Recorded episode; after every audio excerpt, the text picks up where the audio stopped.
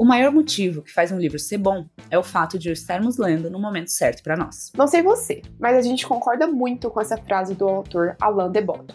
Às vezes, um livro super mal falado pela crítica se torna uma das melhores leituras que você já fez. Outras vezes, um livro premiado é extremamente entediante. Você não consegue nem terminar. Fizemos essa introdução toda para dizer que no universo literário do TikTok é fácil de fã a hater dos livros que ficam super hypados. E tá tudo bem. Nem sempre um livro do BookTok vai ser bom para você. E nosso objetivo aqui não é fazer juízo de valor com leitura nenhuma, mas precisamos discutir. Será que alguns livros mereciam o hype que receberam no TikTok? Será que fora do BookTok, esses livros são só mais um peso da estante? A única coisa que podemos adiantar é que tem polêmica vindo por aí nesse episódio. Eu sou a Carol Soares, jornalista e leitora que já deitou para alguns famosinhos na rede vizinha. E eu sou a Duda Nogueira, também jornalista e heavy user do TikTok.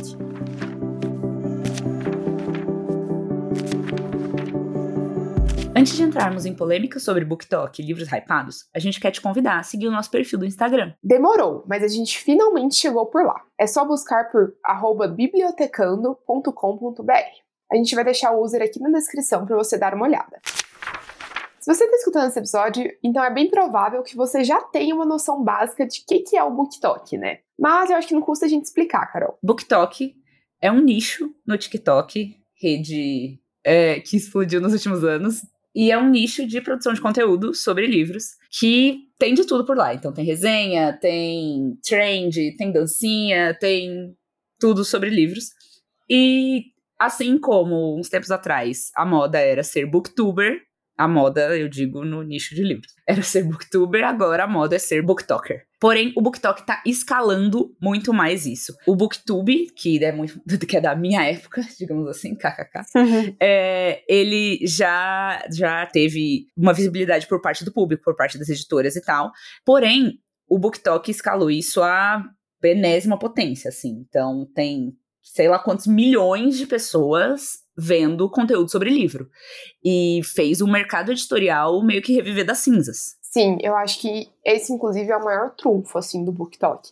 Porque, realmente, até no Instagram, no YouTube, a gente sempre teve conteúdo sobre livro, desde que a internet é internet. Sim. Mas o BookTok tomou proporções a ponto de que várias livrarias aqui ao redor do Brasil, ao redor do mundo, estão fazendo sessões intituladas BookTok, ou então Bombom do BookTok, uhum. é, e colocando ali essas obras que realmente viram um hype, né, na rede. Sim. É, eu acho que, assim, no meu curto tempo de vida leitora, eu nunca tinha visto uma coisa assim. No máximo que você tem em livraria, tipo, ah, romances, ficção científica, clássicos. No máximo você tem ali é, uma sessão para um autor em específico, uhum. mas de uma rede social, isso é muito, muito bizarro. Sim. É, é um negócio realmente, pelo menos até onde eu sei, meio que sem precedentes, assim, escalou muito, é, por muitos motivos, né? O TikTok tem muitos usuários, é, a interface do TikTok, ela é feita do jeito que faz a pessoa viciar, então, hoje não mais, né? Hoje a gente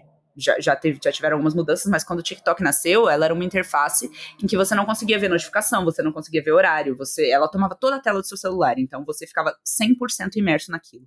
Por mais que hoje já tenha tido adaptação para isso, então você ainda consegue ver a barrinha de cima do seu celular ali, que tem o horário e tal, ela ainda chama, o aplicativo ainda chama muito mais atenção do que todo o resto, do que a sua barrinha de cima do seu celular, do que, por exemplo, o, feed do Instagram. Os vídeos lá chamam muito mais atenção e eles são muito mais engajantes do que o conteúdo do Instagram, por exemplo, ou qualquer outra rede social. A forma que ela é feita também de você sempre estar rolando para baixo para o próximo conteúdo, você fica muito mais tempo lá dentro. É, de não necessariamente o foco ser no criador, mas no conteúdo também, e por aí vai.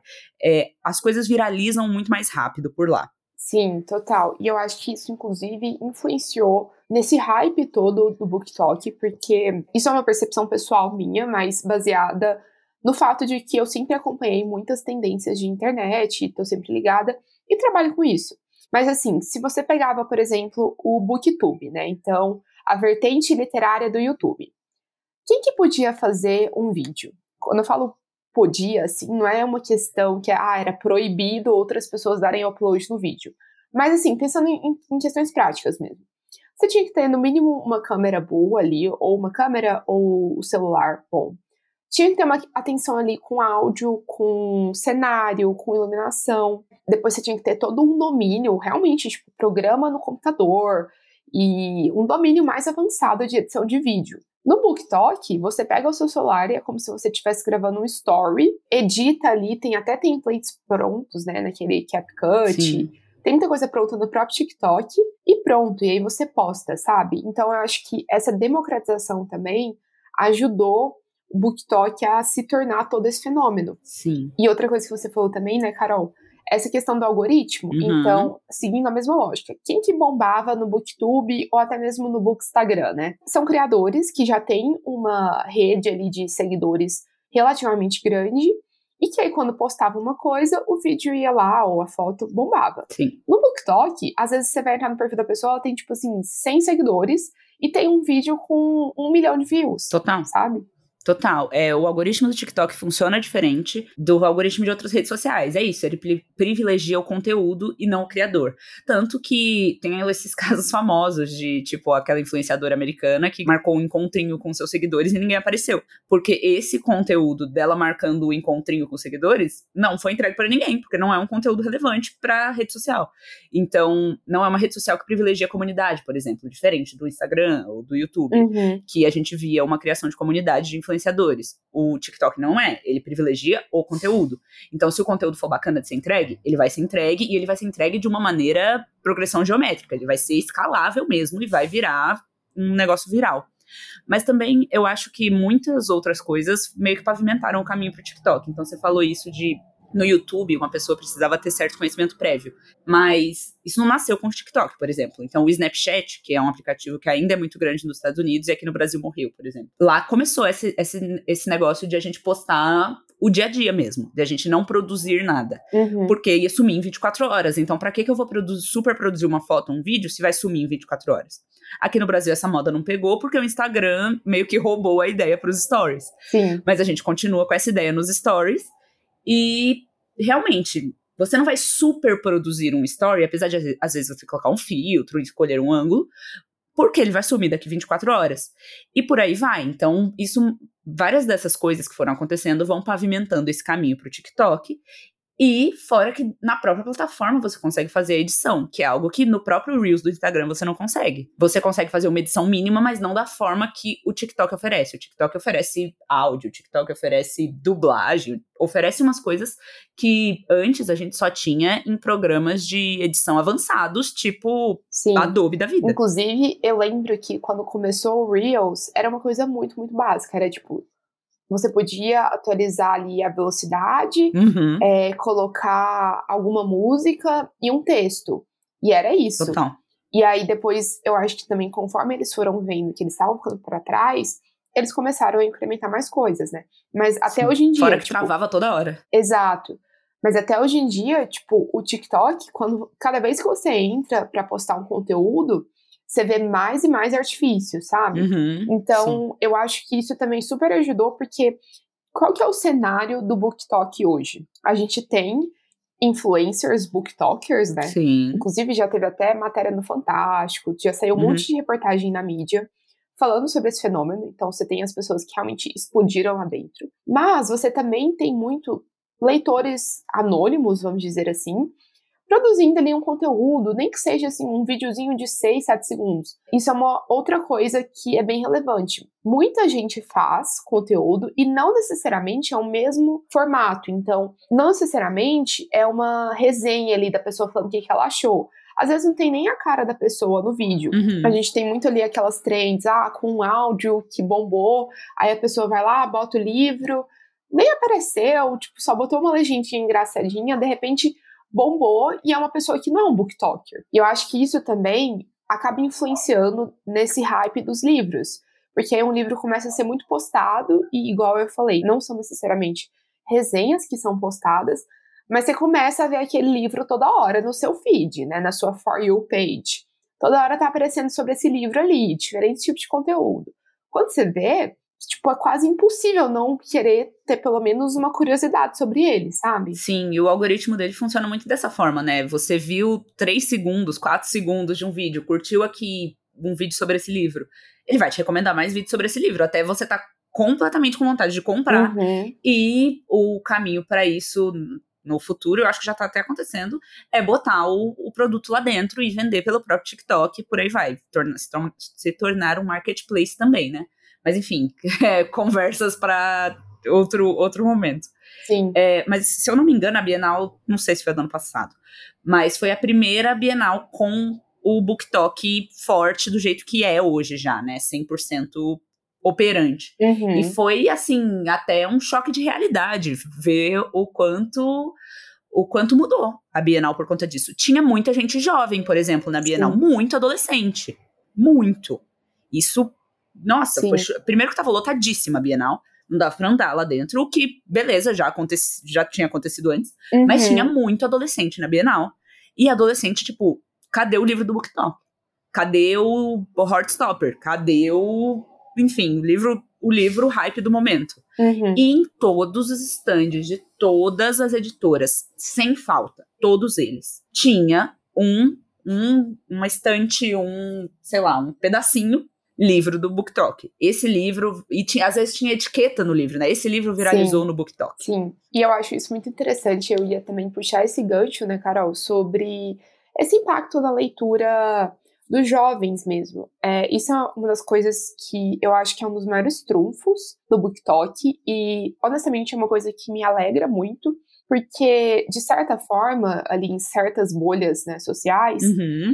Cara, se tornou cool você ler. Uhum, se tornou uma coisa legal e, tipo, um, virou um assunto é, nas rodinhas. Uhum.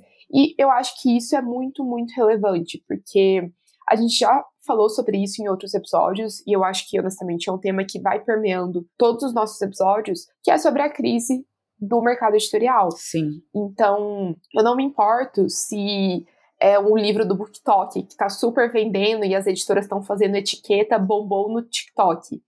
Se a gente está vendo esse renascimento do mercado editorial, eu já acho que é muito relevante. Principalmente se esse renascimento está vindo na mão dos jovens. É, a gente sempre escuta, né? Ah, porque jovem tem menos poder aquisitivo, e isso realmente é real. Sim. Mas assim, são jovens que vão se tornar os adultos, que vão ter uma cultura de leitura que vai fazer o mercado editorial prosperar a longo prazo. Então, me alegra muito. Assim, a Bienal foi absolutamente horrível ano passado. Eu passei muito Sim. perrengue, assim, eu odiei a experiência, mas aí são as minhas críticas ao evento Bienal do Livro de São Paulo, Sim. e não ao BookTok, sabe? Total. Melhorem, vão, aumentem o espaço, sei lá, deem um jeito, mas sim, total. É, e já que a gente tá falando de jovens lendo, e que bom que os jovens estão lendo, e que tipo de livro que os jovens estão lendo, eu queria trazer uma polêmica que tá polemicando nesses dias que a gente tá gravando o episódio, inclusive, que é Felipe Neto contra o BookTok. Uhum. Você viu isso, amiga? Nossa, me conte. Não, não então, vi nada sobre isso. Felipe Neto tá em guerra contra o BookTok. É, é ele sozinho em guerra contra o BookTok. Mas ele começou a ler os livros que estão hypados no BookTok, né? E aí ele começou a ler os livros e falar: não, isso aqui é ruim, isso aqui nem é livro, isso aqui, vá, isso aí. Ele começou, se eu não me engano, com a biblioteca da meia-noite. E ele descascou o livro. O livro não é nem livro. O livro que. Não sei se foi isso que ele falou, tá, gente? Não, não tô falando as palavras exatas. Mas é tipo assim, ah, isso aí foi muito mal escrito, isso aí ninguém devia ler, e daí ele começou, e daí deu uma polêmica e tal, não sei o quê. Uhum. E daí ele começou a ler vários livros famosos no BookTok. Essa semana ele tava lendo Evelyn Hugo, e acabou. Eu vi um tweet dele defendendo o Super Evelyn Hugo, falando que ele amou ela e que ele faria o mesmo. Uhum. É, e daí agora ele começou a ler É Assim Que Acaba. Nossa! E daí ele tá lendo. É, é. Exatamente. Exatamente. Daí as pessoas, meu Deus, Felipe Neto descobriu a Colin Hoover. Mas o que eu quero fazer trazendo essa polêmica aqui é: qual o problema os livros viralizarem no TikTok? Tipo, só por eles viralizarem no TikTok. Não tô falando do livro em si. Me parece muito um elitismo disfarçado. Vamos lá? Hum, bom bom. Um booktuber que escreveu um livro sem conteúdo? Perdão, Felipe Neto. Cara, isso.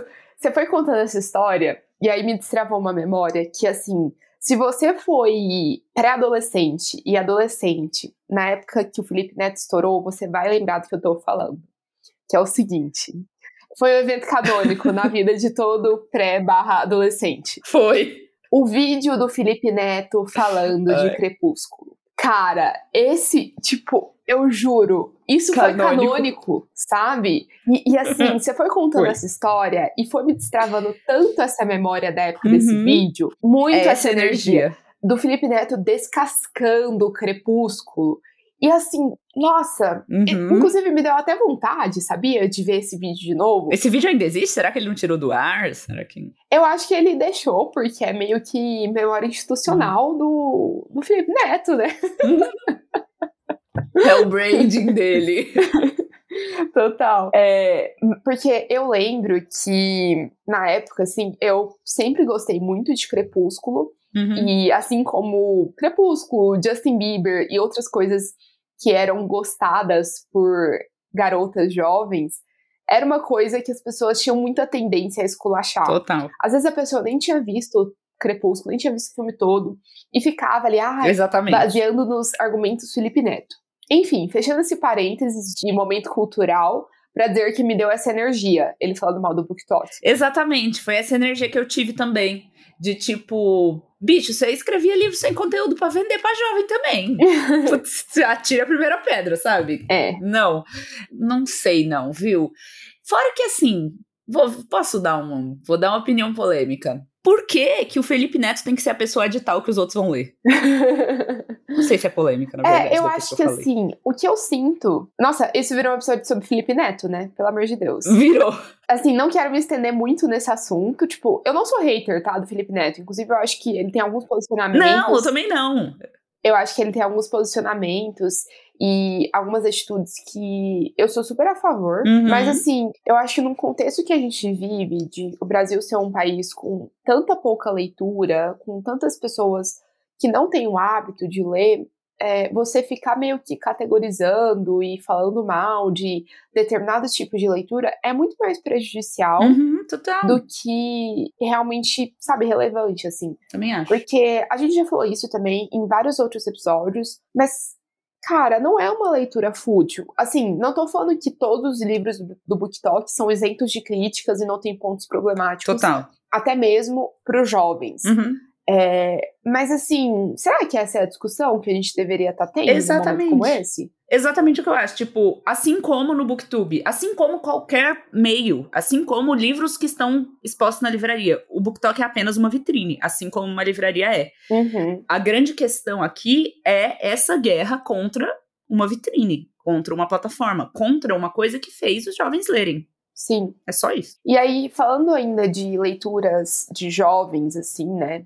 A gente usa esse termo, né, leitura de jovem barra adolescente, mas as idosas. É, eu acho que o book talk até transcende muito isso, né? Então Total. tem muita gente ali nos é, 25 mais, 30, 40 mais lendo. É, só que assim, realmente eu queria trazer esse recorte do young adult, né, que a gente chama, que é o Y lá, o IA, pensando assim, nós somos adolescentes leitoras que cresceram com Percy Jackson, John Green, o próprio Crepúsculo, uhum é, Jogos Vorazes. E assim, querendo ou não, essa nova geração de leitores agora tá crescendo com Colin Hoover, Heartstopper, A Canção de Aquiles, enfim, uhum. vários outros livros que eu acho que são um pouco diferentes, né? E aí eu queria que a gente discutisse um pouco sobre essas diferenças, assim, o que, que a gente sente. Eu acho que, primeiro que não é um gênero só, né? Eu acho que por conta de crescer com redes sociais e e mais acesso à informação e esse potencial de viralizar muito rápido que a gente estava falando do TikTok,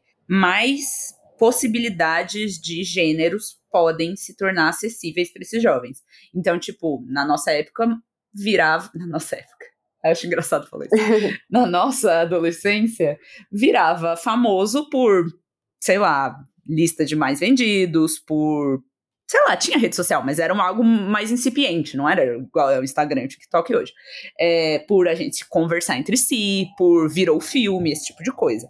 Então era muito YA, muito algo que era sucesso comercial, não que não seja hoje, mas muito é uma coisa de gênero, eu acho, gênero no sentido gênero literário. Uhum. Então, essas histórias, no geral, acabam sendo meio parecidas. Então, os livros de John Green e companhia aí são meio parecidos. Por mais que Percy Jackson e Crepúsculo tenham esse elemento fantasia, tem todo o toque YA que os, os John Green da vida tem. Também tem um romancinho, também tem tudo aquilo. Então, sinto que hoje tem mais diversidade no sentido de diversidade de estilos. Então, Colin Hoover, por exemplo, é muito mais adulto do que um John Green, por exemplo. Uhum. Sim. Então, eu, eu concordo, mas ao mesmo tempo eu acho que também existe um certo padrão nos livros que fazem sucesso no BookTok. Sim. Eu acho que é uma tendência que sejam livros um pouco mais maduros e que tenham mais diversidade, até mesmo no sentido diversidade é, racial, diversidade de é, orientação sexual dos personagens e tudo Uhum, mais. Também acho. Mas uma coisa também que eu percebo, e que na nossa época era tipo. Os... Nossa, falar na nossa época, agora eu vou ficar complexada de estar falando da nossa época. Mas que nos livros da nossa adolescência, isso não era tão forte. Eu vejo muito isso nos livros do Book Talk atualmente, inclusive é uma crítica que algumas pessoas fazem, mas que eles são muito mais explícitos em cenas de sexo, né? Tem muito mais li- livros com aquilo que eles chamam de, acho que smut, eu não sei as gírias dos jovens. Eu não tenho a menor. Eu tô com uma cara de dúvida enorme, eu não tenho a menor ideia de o que, que é isso. Cena que a gente chamava de, tipo, cenas hot, assim, sabe? Nossa, pra gente, Então- hot. Pelo amor de Deus, criaram uma nova palavra pra hot. Sim. Eu tô velha. Inclusive, tem um livro que eu sei que já foi criticado justamente por causa disso, que é aquele Cortes de Espinhos e Rosas. Ah, ok. Que as pessoas ficam comparando com 50 tons de cinza e sei lá o quê. Então, eu acho que isso é uma diferença em relação aos livros que a gente lia quando era mais jovem, sabe? Mas acho que pode ser também um reflexo de, da sociedade em si. Tipo, beleza, não se passou tanto tempo assim, mas mais exposição à internet, mais desenvolvimento das redes sociais, enfim, algumas coisas mudaram. E eu acho que, por conta disso, as coisas vão mudar no mercado editorial também. E nas histórias que são vendidas também. Uhum. Mas acho que, já que a gente está falando dos tipos de livros que estão lá no BookTok, acho que a gente pode falar sobre não só os tipos de livros que estão lá no BookTok, mas os tipos de livros que costumam fazer sucesso no BookTok. Você acha que tem uma. Você falou que acha que tem Uhum. um estilo, uma, uma receitinha de bolo. Então, na minha cabeça, e assim, quero deixar muito claro que eu já li alguns dos livros hypados, mas obviamente não todos. Mas eles têm um pouco dessa fórmula, assim, de ter sempre alguma história de romance bem marcante. E aí, como eu falei, por causa também dessa questão de, tipo, maior diversidade, nem sempre é um romance heterossexual, o que faz também com que os livros fiquem muito mais inclusivos para outras pessoas, Uhum. faz com que eles hypem ainda mais, né, dentro da rede. Total. É, então, acho que sempre tem esse fator romance. E, assim, são livros, eu acho que com uma temática muito bem definida, assim. Então, por exemplo, aquele A Hipótese do Amor, que super hypou. Ele é um contexto ali de um casal se apaixonando num, num laboratório de pesquisa da universidade. Aí tem, tipo, Leitura de Verão, da Emily Henry, que é um romance na praia. Então, assim, eu acho que eles pegam, assim, não, não é um nicho exatamente, mas eu acho que são histórias. São muito específicas, assim, sabe? Eu, não- eu não sei explicar exatamente. Você tá falando são específicas, mas eu consigo. Não sei, eu penso exatamente o contrário. Elas me parecem Genéricas. genéricas. Não é. Não, eu me perdi no meu raciocínio. Eu, eu entendo o contexto específico, tipo, do laboratório lá da faculdade. Tipo, é um contexto muito específico, realmente. Mas, tipo, só mudou o cenário. Porque é um romance no fim do dia de um casalzinho se conhecendo e tal, que, não sei, não consigo ver nenhuma diferença de outro romance. Não li o livro, tá, gente? Tô só julgando, 100% julgando pelas notas. Mas, tipo, que o- a única diferença que eu consigo enxergar é o laboratório. Eu tô vendo livros que se encaixam meio que que são, são meio que pré-embalados, sabe? Tipo, não é uma coisa hiper diferentona e tal. Não tô dizendo que não acontece. Porque, por exemplo, Tudo é Rio é um livro hiper diferentão e que fez sucesso no BookTok. Mas eu sinto que muitos dos sucessos são meio que. são meio que receitas de bolo mesmo. E eu não tô falando isso pejorativamente, não. Eu adoro. esse Eu acho que esse, esse tipo de clichê, esse tipo de história faz sucesso por um motivo. Ela faz sucesso porque ela funciona. Ela faz sucesso porque as pessoas gostam de ler, porque a gente tá acostumado, porque a gente compra, por, enfim, por vários motivos. Mas eu acho que, tipo, sei lá, livro de poesia do Carlos Drummond de Andrade não viraliza no TikTok. Uhum. Entendeu? Sabe? Não, não acho que entra nessa receita, sabe? Uhum. É que para mim é uma diferença muito clara no sentido de que, se você pensa, sei lá, em John Green. Uhum. Cara, todas aquelas histórias ali, elas poderiam rolar em qualquer contexto. Tipo, eu não, eu não ligo se, sei lá, Hazel Grace mora em Orlando, ou em Nova York, ou na Uhum. Índia, ou sei lá onde, sabe? A história é meio que a mesma. Uhum. É, e agora eu sinto que essa questão do, do contexto, assim, seja um contexto, entre aspas, real ou um mundo de fantasia, eu sinto ele muito definido, assim. Sei lá, na minha cabeça, tipo, tem essa diferença, mas confesso que o argumento não tá muito claro pra mim, assim. É só uma, uma vibe que eu sinto do BookTok, sabe? Entendi. É, então, eu sinto o oposto, não sei. É porque, tipo, eu não li tantos livros do BookTok. Então, eu sinto que eu tenho mais, menos autoridade do que você pra falar sobre isso. Aham. Tantos livros que viraliz- viralizaram lá, né? Então, eu sinto que tenho menos autoridade.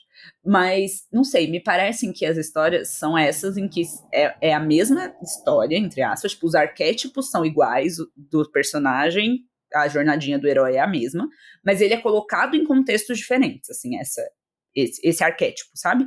Então, seja no laboratório, seja em Hollywood, seja num mundo medieval. Mas os arquétipos e a jornada do herói é a mesma. Uhum. Eu acho que essa é uma discussão que seria mais proveitosa se a gente tivesse lido mais coisa do BookTok. Uhum. Mas faz sentido. Eu acho que isso é uma discussão pra mestrado, sei lá. Verdade. É um bagulho, tipo, anos lendo livros que fizeram sucesso no BookTok. Sim. E não o nosso humilde podcast que só quer falar sobre BookTok. Sim. E que, tipo, a gente leu uma quantidade pequena, querendo ou não. Mesmo você que leu vários, tipo, não, não são Sim. 120. Mas vamos lá falar dos livros em si. Os primeiros dois que a gente já falar aqui, vamos passar muito rápido porque a gente vive falando deles, né? Que são as nossas famosinhas, queridinhas Colin Hoover e Taylor Jenkins Reid. Então, eu acho que das duas, os livros que realmente mais bombaram, o da Colin foi o É Assim Que Acaba, e o da Taylor Jenkins, acho que foi Os Sete Maridos de Evelyn Hugo, né? Sim, é, e só mostra que, por exemplo, a Colleen Hoover, é, já se falava dela no Booktube. Ela não é novidade, digamos assim. Mas ela alcançou esse patamar que ela tem hoje por causa do BookTok. Então mostra o, a força, né, que tem o BookTok em, em comparação com o Booktube, Bookstagram e outras formas de divulgação literária, assim, digamos assim, né? E também mostra como aquela hipótese, sei lá, de livros do BookTok serem ruins também não se prova, porque ambos os livros são, pelo menos na nossa concepção aqui, bem legais, são livros que tratam de assuntos importantes, livros bem escritos e, enfim. É, outra autora que também, a gente não falou muito sobre ela, mas eu sei que ela é super hype, e eu acho que a gente não falou muito sobre ela porque nenhuma de nós leu, ainda, pelo menos, que é a Emily Henry, né? Sim. E ela tem vários e vários livros, que inclusive aqui no Brasil as capas foram editadas de forma muito semelhante, design muito semelhante. Sim. Então até me confundo às vezes com, com as capas.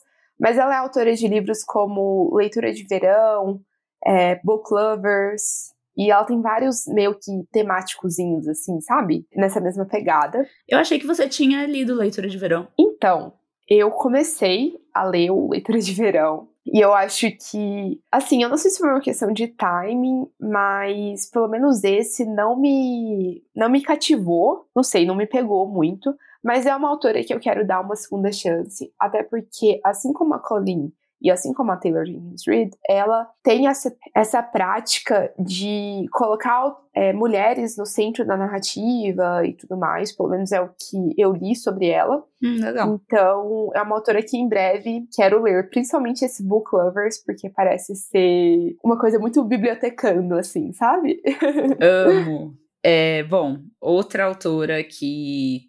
Nossa senhora, essa série dela aqui tem até tema de festa de aniversário. É Sarah J. Maas, é Corte de Espinhos e Rosas, é a série também conhecida popularmente aí por Acotar, que eu descobri depois que era a mesma coisa. Nossa, não sabia. É tipo o povo usa as músicas da Taylor Swift com a inicial, então é a, é a Court of blá blá blá blá blá blá. Uhum. Então, é a inicial. É, e a Sarah J. Maas é um caso também de que já era muito famosa antes por outra série Sim. no Booktube. Muito famosa. Eu li antes na, no- com o Trono de Vidro. Uhum. Eu li um livro só, no caso. E eu gostei. Eu fiquei contabilizando e era um. E eu gostei, inclusive. Mas daí depois eu descobri que ela é meio problemática e eu deixei quieto. Uhum. Inclusive, Mas enfim, assuntos para outro dia. é Cortes. Eu pensei que era Cortes. Não, eu achei que era. Eu acho, quase certeza, que é corte tipo de rei, Aham. sabe? Nossa, Eu acho que é isso. sei. Então, eu nunca li assim. Eu já escutei essas críticas que eu falei anteriormente. Mas ele me dá, sabe, muito a vibe de Instrumentos Mortais. Eu não sei se é por Hum, causa da capa, Total, mesma vibe. mas pra mim, assim, é uma vibe, né? Instrumentos Mortais e também daquela série Fallen. Nossa, sim, meu Deus. Você pegou no cerne agora, é a mesma energia. Cara, nossa, eu, eu tô destravando memórias muito Sim. muito, sabe? Tô destravando muitas memórias aqui, porque, é, para quem não sabe, Fallen, Vocês jovens. vocês jovens, inclusive, eu não sei se Fallen era uma série hypada, porque Era. eu li os quatro livros e na minha cabeça era, era hypada. Era hypada. Era hypada, sim. Teve até filme, né? Um filme que foi ruim, parece. Eu lembro da estética dele ser horrível.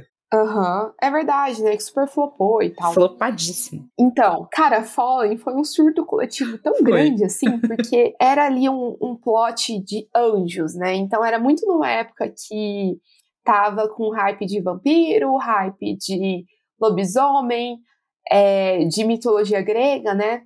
E aí, de repente, anjos, assim.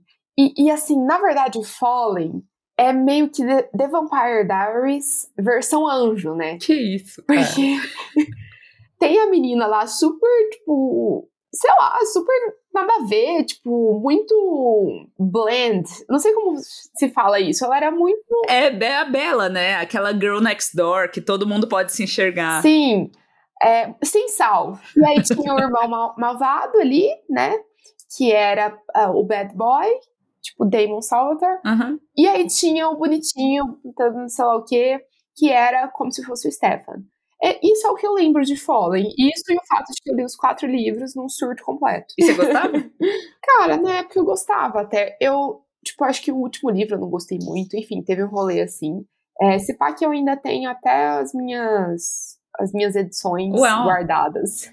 eu não li porque eu lembro que eu achava a capa muito feia. E daí eu falei, cara, eu não vou ler esse negócio feio. Era feio mesmo. É, esse e tinha um que era era famoso também, que era feito de fumaça e osso, que eu também nunca li porque era capa muito feia. Olha aí o preconceito com capa. Ah, muito. Ai, ai. Aí o próximo, o A Hipótese do Amor, que é esse numa um laboratório de universidade, que assim, a capa. E aí, ó. Olha eu falando, sujo falando mal lavado. Ó, capa.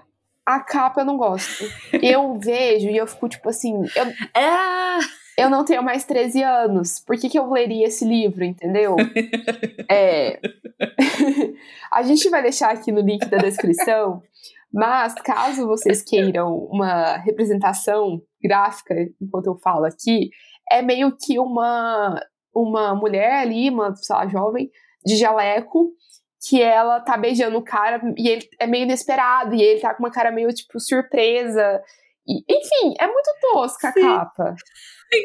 E tem uns Becker atrás, Aham. né? Eles estão, tipo, num laboratório mesmo. E daí tem, tipo, aqueles, né? Aqueles potinhos de. Que eu só sei o nome É Becker, mas Becker, tem outros. aham. Daí tem isso aí, tem uns coraçãozinhos e tal. E eles estão com aquela cara de. Naquela pose, que é tipo aquela foto muito famosa de quando acabou a Primeira Guerra Mundial, que tá um segurando o outro, assim, meio. meio dessa vibe.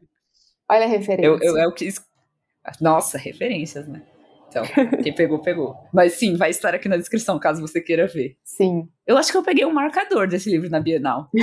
É, eu tenho um pouco de preconceito com ele é, nesse sentido, então é isso, mas é um livro muito hypado, assim, no TikTok. Muito, muito, muito, muito. Muito. Outro que é super hype e recentemente teve o filme lançado na Prime Video é o Vermelho, Branco e Sangue Azul, que, inclusive, enquanto eu tava pesquisando pra esse episódio, eu pensei que era um livro super antigo, mas ele é um livro de 2019. Só que como teve esse, esse período pandêmico, né, entre o lançamento e o hype dele, Nossa, sim. eu tinha a impressão que ele era, tipo, de 2010 e tinha hypado agora. Total. Então, falando em preconceito. É, você leu esse livro? Não. É, falando em preconceito, eu tenho um preconceito com esse. Não é por causa do livro, é por causa da autora. Porque eu descobri recentemente que ela era hater de Taylor Swift no Twitter uns tempo atrás, e daí agora ela finge que ela é fã pra poder ganhar mídia. Hum. E daí eu hum. peguei um rancinho. Entendi. Nossa.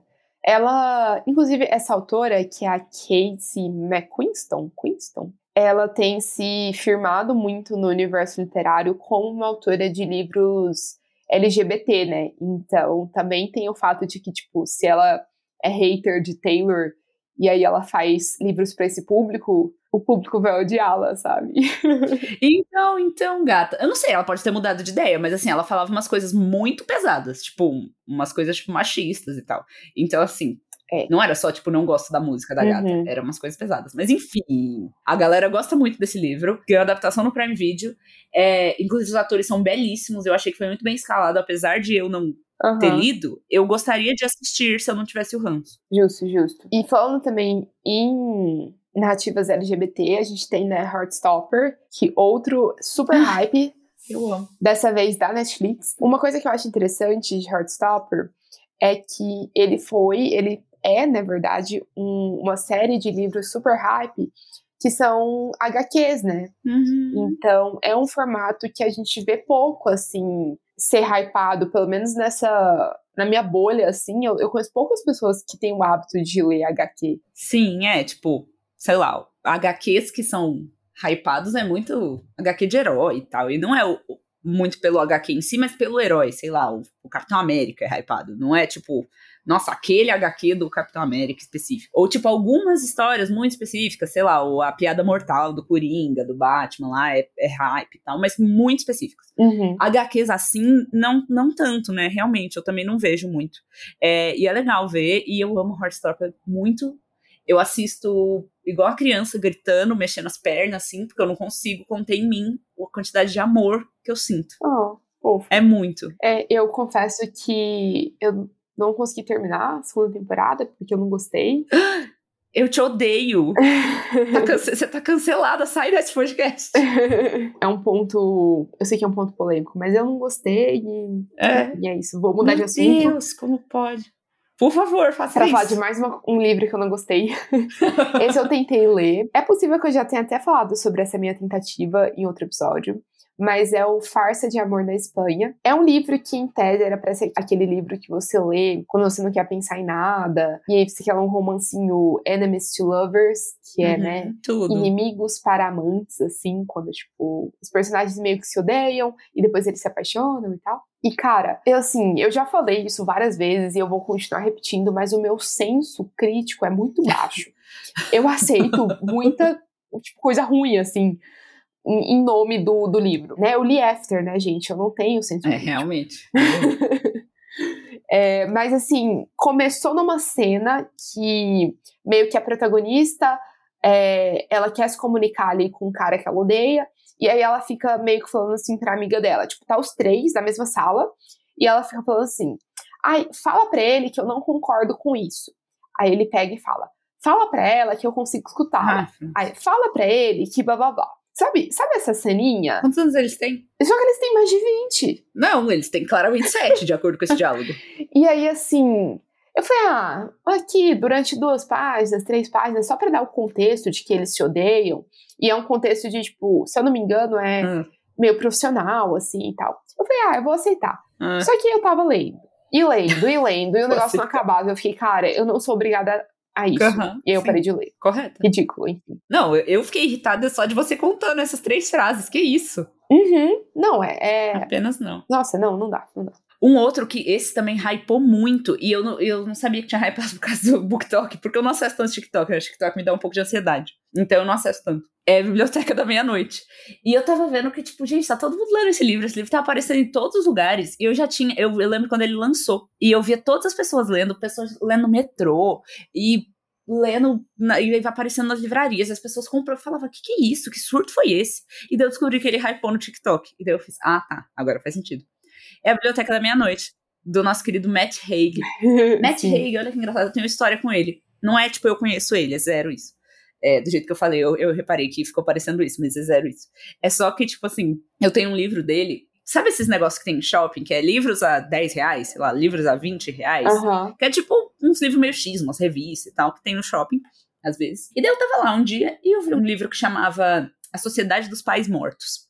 Eu achei um nome muito legal. 10 reais, vou comprar. E é desse Matt Haig. Eu não sabia que ele era um autor tão hypado assim. E daí agora eu fiquei com mais vontade de ler esse livro que eu tenho. E se eu posso então contribuir com o seu hype, a Biblioteca da Meia-Noite foi um dos melhores livros é, que eu li recentemente, assim, talvez até na vida. Uau! Na vida? Caraca! É, Toma essa, Felipe Neto. Cara, é um livro muito, muito bom que eu recebi pela Tag. Inclusive, eu acho que ele chegou no Brasil via Tag. E aí depois ele foi editado. Eu não lembro a editora que editou, mas enfim. Depois ele saiu pra todo mundo. E assim, foi, na verdade, o meu primeiro livro que eu recebi pela Tag, assim que eu assinei. Hum, E aí chegou e, obviamente, foi uma ótima primeira impressão do clube. Porque o livro é muito bom e, e, assim, edi- as edições da tag, a gente já falou disso em outro episódio sobre clube de leitura, mas elas são muito lindas e, e é um livro muito, cara, muito poético, assim, te faz refletir muito, porque a proposta é meio que a protagonista vivendo diferentes vidas de acordo com cada decisão que ela tomou, sabe? Ah, eu amei. Nossa, é assim, o meu livro, inclusive, tem algumas marcações, é muito, muito bom mesmo. É, eu fico muito feliz que esse livro tenha hypado, porque é um livro realmente muito, muito legal e que eu acho que principalmente para jovens, assim, adolescentes que estão nessa fase de tomar decisões importantes, né? Então, às vezes é tipo, ah, vou mudar de cidade ou não, vou fazer faculdade de quê? E é um livro que mostra sobre todo o peso das nossas decisões e também do fato de que, tipo, as coisas são reversíveis também em um certo ponto, sabe? Uhum. Enfim, muito lindo, eu amo. Legal. Muito, muito legal, vale ler. E aí o outro, que o penúltimo livro que a gente selecionou aqui, na verdade, é, eu sei muito pouco sobre ele, eu sei que ele é hype, que é o A Canção de Aquiles, que me dá uma vibe muito Percy Jackson. eu acho que ele tem um, um teor um pouco mais adulto, assim, e aí isso entra naquilo que a gente estava falando anteriormente, né? Uhum. Mas ele é assim, naquele contexto de Helena de Troia e tal, sabe? Mas é um livro que, que eu vejo as pessoas falarem bem, então não sei se é só hype ou se ele é realmente bom. Mas eventualmente eu tenho vontade de ler, sabe? Eu também. É, ser uma leitura meio que, tipo, de férias, assim. Ele tem um casal LGBT também ou eu tô sonhando? Eu não sei, honestamente. Eu acho que tem. É, capaz que tem. Eu acho que tem, porque, assim, historicamente, faria sentido, sem querer dar spoiler sobre Grécia. Mas faria sentido. E eu acho que essa é a premissa dele, mas eu não tenho certeza, então vou deixar no ar. Uhum. E daí, eu quis deixar uma fofoca pro final. Hum. Eu gosto de contribuir com a fofoca, né? Eu- É uma coisa que eu gosto de trazer podcast. É uma fofoca que me contaram e eu falei: Isso aqui é fantástico, isso aqui é ouro. É sobre um livro que chama Light Lark, de uma autora que chama Alex Aster. Não fui eu que descobri essa fofoca, essa fofoca já é amplamente difundida no BookTok, então eu só não sabia porque eu não uso tanto. Uhum. Esse livro, ele chegou já. Não tinha nem sido lançado ainda. E já tinha, assim, na capa, indicação de autor, zaço, autor famoso, autor hypado. Ele já tinha não sei quantos milhões vendidos na pré-venda. Tava um negócio, assim, de outro mundo antes do negócio ser lançado. E daí, as pessoas falaram, ué, gente, mas como assim? Peraí, nem foi lançado o rolê ainda. Isso nos Estados Unidos, né? Uhum. E a autora que tava na capa, inclusive, é a Mary Lou, que agora eu não lembro o nome do livro que ela escreveu, mas uns tempos atrás era hypadíssima ela. E aí tinha essas indicações de autores renomados, assim, e tal, a EA. E tava pipocando em todos os lugares, indicações na mídia, e falando, ai, leia o livro Light Lark da Alex Aster, não sei o quê, papapá. E daí a galera começou a ficar com a pulga atrás da orelha, né? Da onde saiu essa menina que nunca tinha escrito um livro antes? E tá todo mundo falando sobre esse livro que nem foi lançado. Tipo, o que que é isso? E daí a galera foi pesquisar. E de acordo com a pesquisa da galera, o pai dessa querida Alex Aster é rico, mas, tipo, muito rico. E poderia, não é uma confirmação, tá? É uma fofoca mesmo. Uhum. Teoricamente teria pagado por toda essa mídia aí. O que não me surpreende. É, não, não surpreende nada. Eu acreditei 100% nessa fofoca. É, então teria pagado por aparições na mídia, teria pagado por pra Mary Lou tá lá na capa, teria pagado por tudo isso. E daí quando o livro foi lançado, o livro foi uma bomba. A galera foi ler e é tipo assim, nota baixíssima no Goodreads. A escrita todo mundo odiou, todo mundo odiou a história, muito ruim. Todo mundo tem um monte de review negativa. Só que ele é bombado no BookTok porque o pai da querida teria pagado pra isso. Meu Deus. Nossa. Sim. Ok, então, né? É isso. Você pode bombar no BookTok se o seu pai for rico. Que legal. Exatamente. Se seu pai for rico o suficiente, você pode bombar seu livro no BookTok também.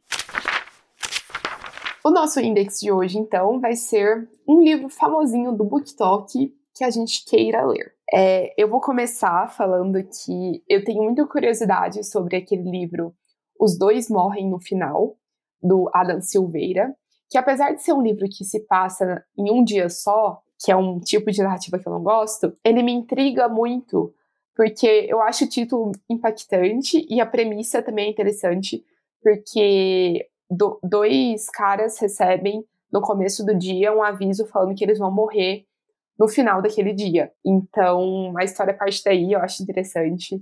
E um dia lerei esse livro aí. Vou te dizer que esse título me dá um pouquinho de gastura, assim. Não sou a maior fã do título, não. tipo, os dois morrem no final. Eu fico olhando e pensando, tipo, tá, e pra que, que eu vou ler? Essa é a primeira coisa que eu penso quando eu vejo esse título. Mas daí, depois que você falou a sinopse, eu fiz, hum, talvez, hein? Mas não sei, ainda não é meu título favorito. Aí eu coloquei o quê? Biblioteca da Meia-Noite, porque eu já tinha vontade de ler e depois você me hypou mais. Então, Biblioteca da Meia-Noite tenho. Tô, sou hypada. Sou hypada. É, eu também coloquei aqui que eu queria muito, ainda quero, muito ler Emily Henry. Então a gente tinha falado isso. Mas eu acho que é uma autora que vale a pena dar uma chance. Eu não selecionei exatamente um livro dela, mas eu, eu sinto que se eu gostar, eu vou querer ler vários, assim, igual aconteceu com Taylor Jenkins e Colleen. E eu quero muito ler Heartstopper. É engraçado porque eu amo muito a série, mas eu não li ainda. É, em parte porque HQ é caro, então não comprei. mas não li ainda e eu quero muito. Boa. E eu acho que é isso por hoje. A gente vai deixar uma perguntinha aqui, então, qual livro do BookTok você já leu ou quer ler? Eu acho que é isso, galera. Até daqui 15 dias. Até, pessoal. Tchau. É só buscar por arroba bibliotecando.com.br. Ai, nossa, pensei que ia ter mais coisa, calma. eu, eu mesma fiz e eu mesma esqueci. Não, podem também, mas ajuda. Mas, não, uma coisa não exclui a outra, mas ajuda a hypar. Amiga, eu acho que estourou essa parte, estourou muito. Estourou, com certeza. Né? Estourou muito. Minha voz ficou. Uhum. Porque eu fiquei surpresa. É... Pode cortar isso, Suzane, inclusive. Foi só um eu fiquei em choque.